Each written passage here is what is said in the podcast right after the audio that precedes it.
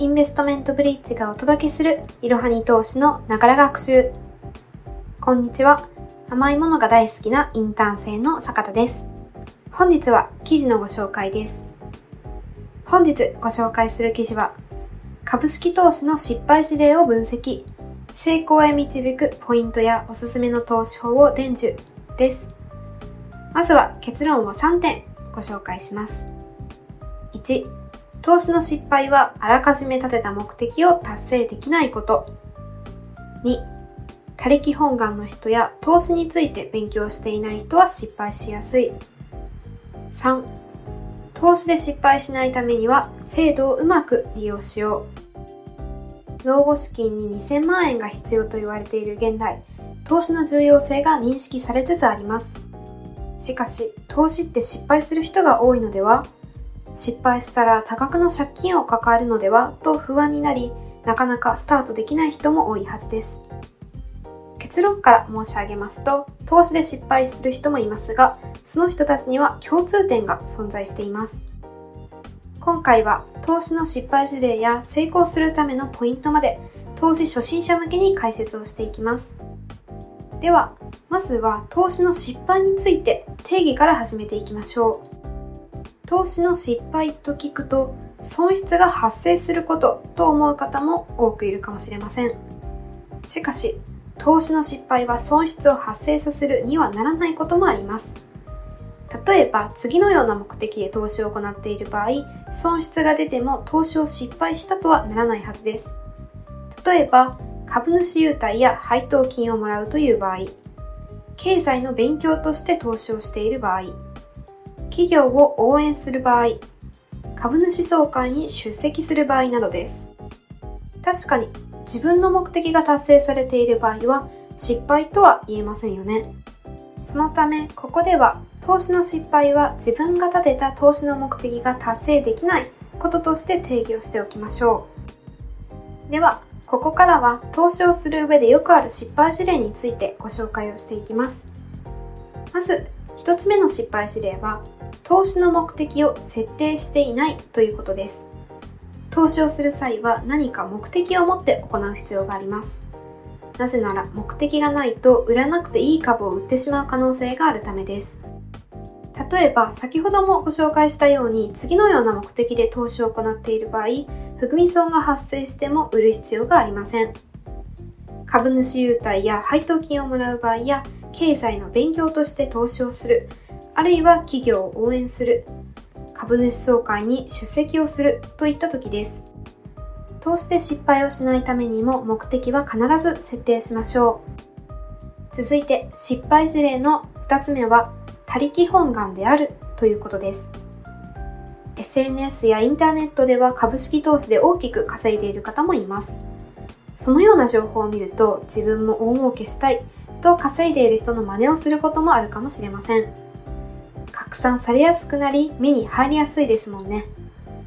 ただ、話題になっている株式を購入して資産形成できるのは、ソースを確認してトータルで判断できるという人です。つまり、自分で判断ができず、他力に決断を任されている状態だと投資で失敗をしやすくなります。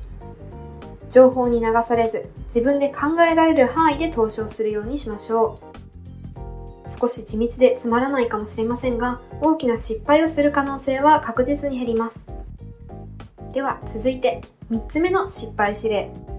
それはリスク許容度を超えた投資をするという指令です。誰でも置かれている環境は他の人と違います。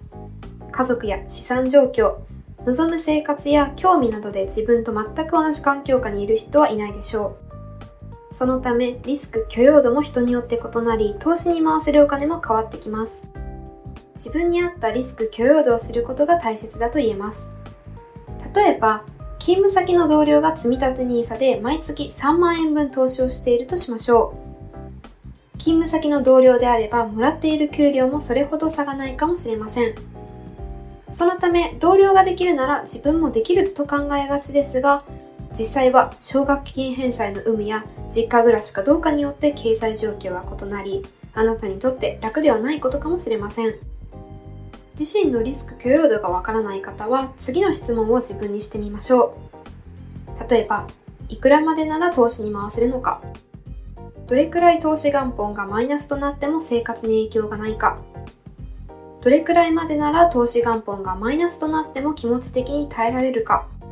といったような質問です。リスク許容度を知ることであなたに適した投資対象や金額が分かってきます。では、ここからは投資で失敗しないための4つのポイントをご紹介していきます。まず1つ目のポイントは分散投資でリスクを軽減するということです。投資の世界には卵を1つのカゴに盛るなという格言があります。卵を1つのカゴだけに盛り、もしそれを落としてしまったら全ての卵が割れてしまうかもしれません。しかし、いくつかのカゴに分けて卵を持っていたらどうでしょうか？もし1つのカゴを落として卵が割れてしまっても、他のカゴにある卵は無事ですよね。この格言からわかることが分散投資の重要性です。分散投資とは一言で言うと、バラバラに分けて投資をする投資方法のことです。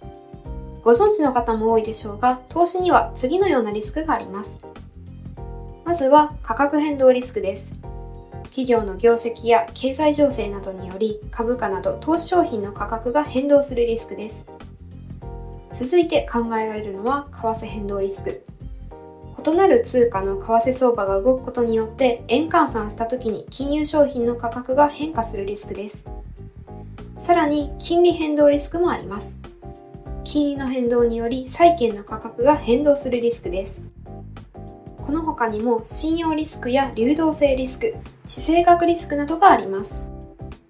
しかし、様々な投資先に投資をすることでこれらのリスクを減らすことができます。注意しなければいけないのは、闇雲に投資をしてもリスクは抑えられないということです。正しく分散投資をするためには、投資対象や投資時期を分散させる必要があります。では続いて2つ目のポイントをご紹介します。それはドルコスト平均法を使うということです。ドルコスト平均法は定額で長期にわたり商品を購入することで時間を分散し短期のマーケットトレンドの影響を抑える手法です。積立 NISA では毎月定額で積立をするため自然にドルコスト平均法が実施できリスク分散ができます。大きく下がった時にはつい不安になって投資額を減らしてしまいがちですがたくさん購入できると考えてドルコスト平均法を続けましょう。もちろん会社の昇給や副業がうまくいき収入が増えたという方は投資額を増やしていくのは問題ありません。大事なのは相場を読んで投資額を変動させるのではなく家計の状況と照らし合わせて投資額を決めていくことです。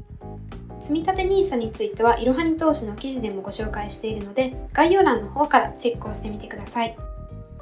続いて3つ目のポイントは長期保有を前提に投資をするということです。長期投資とはその名の通り長期的に投資を継続することで安定した収益の獲得を目指す投資のスタイルです。具体的には10年以上を目安に同じ金融商品を保有し続けるというものです。では、長期保有って何がそんなに良いのでしょうか？長期投資をお勧めする理由は次の通りです。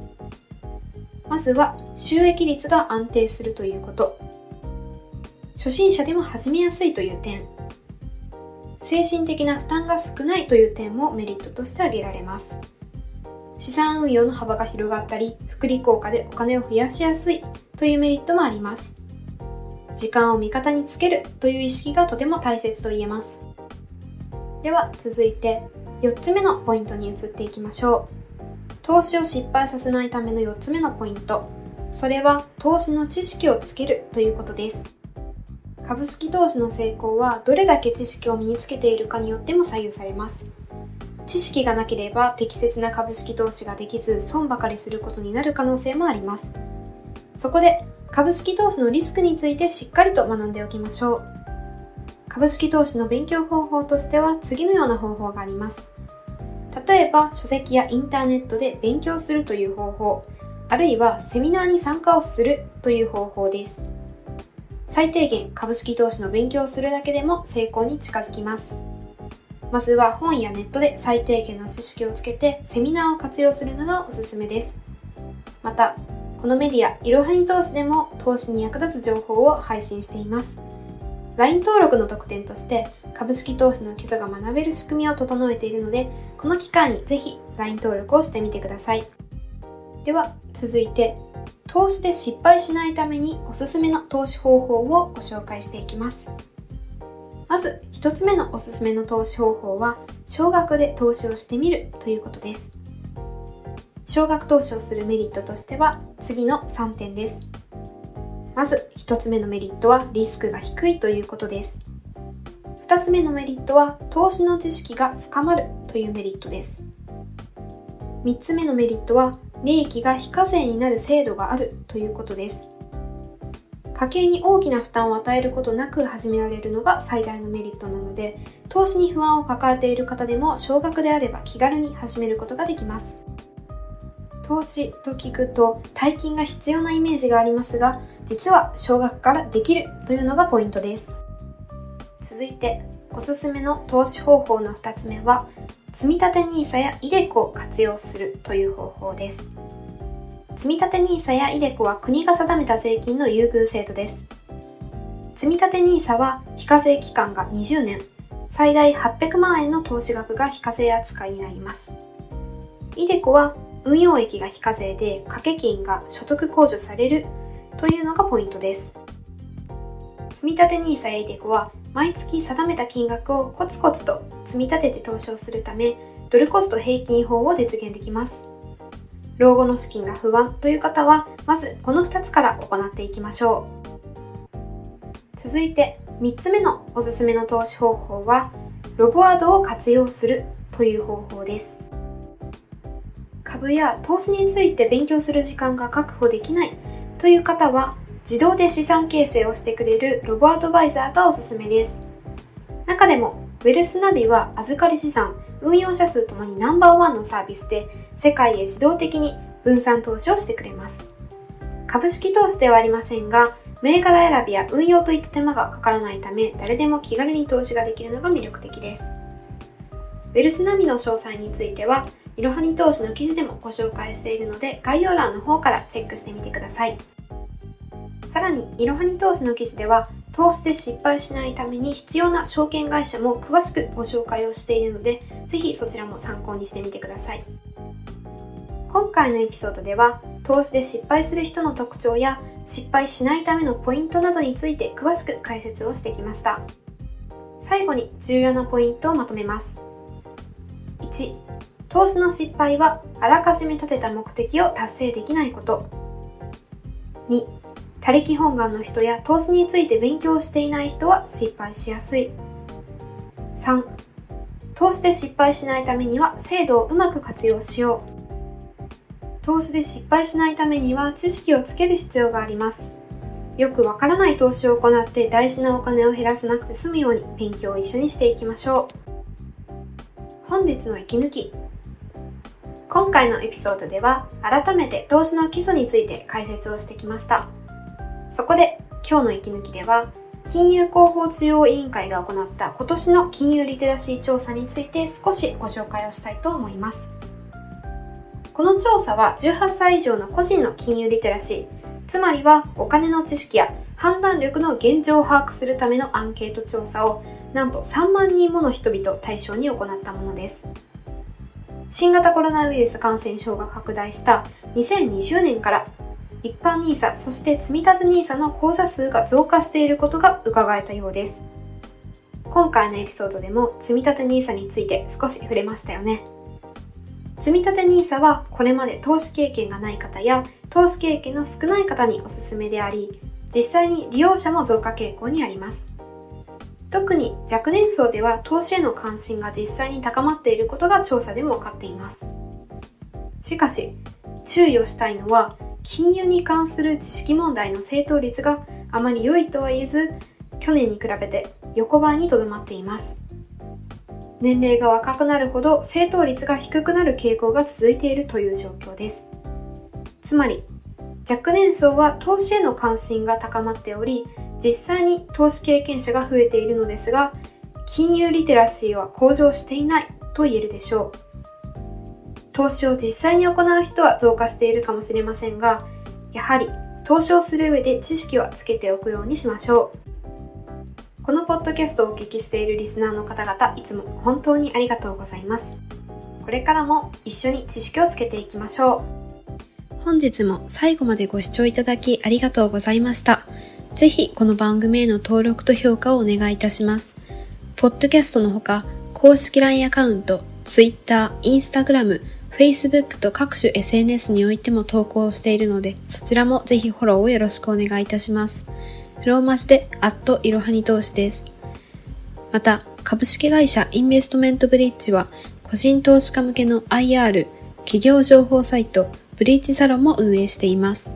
こちらも説明欄記載の URL よりぜひご覧ください。